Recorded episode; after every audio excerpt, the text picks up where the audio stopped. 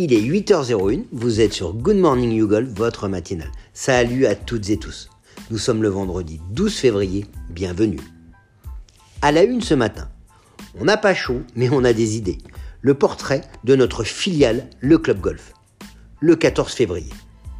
Félicitations, vous bravez la pluie, la neige, le froid cette semaine et vous continuez à animer nos membres et nos élèves avec brio. L'expérience client au cœur de nos priorités. Continuons.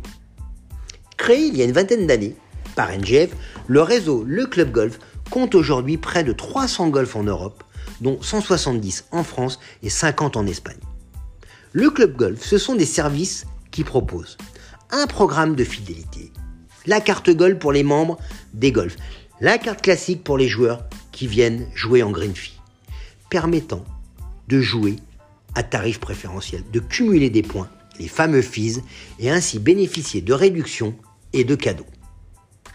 Pour les golf partenaires, une centrale d'achat leur permettront d'économiser du temps, de l'argent et de toucher des remises de fin d'année.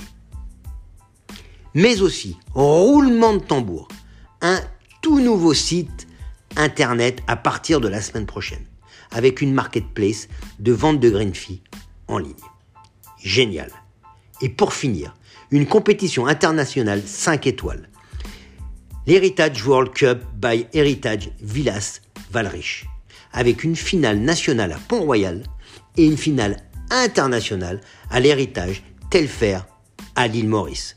Canon.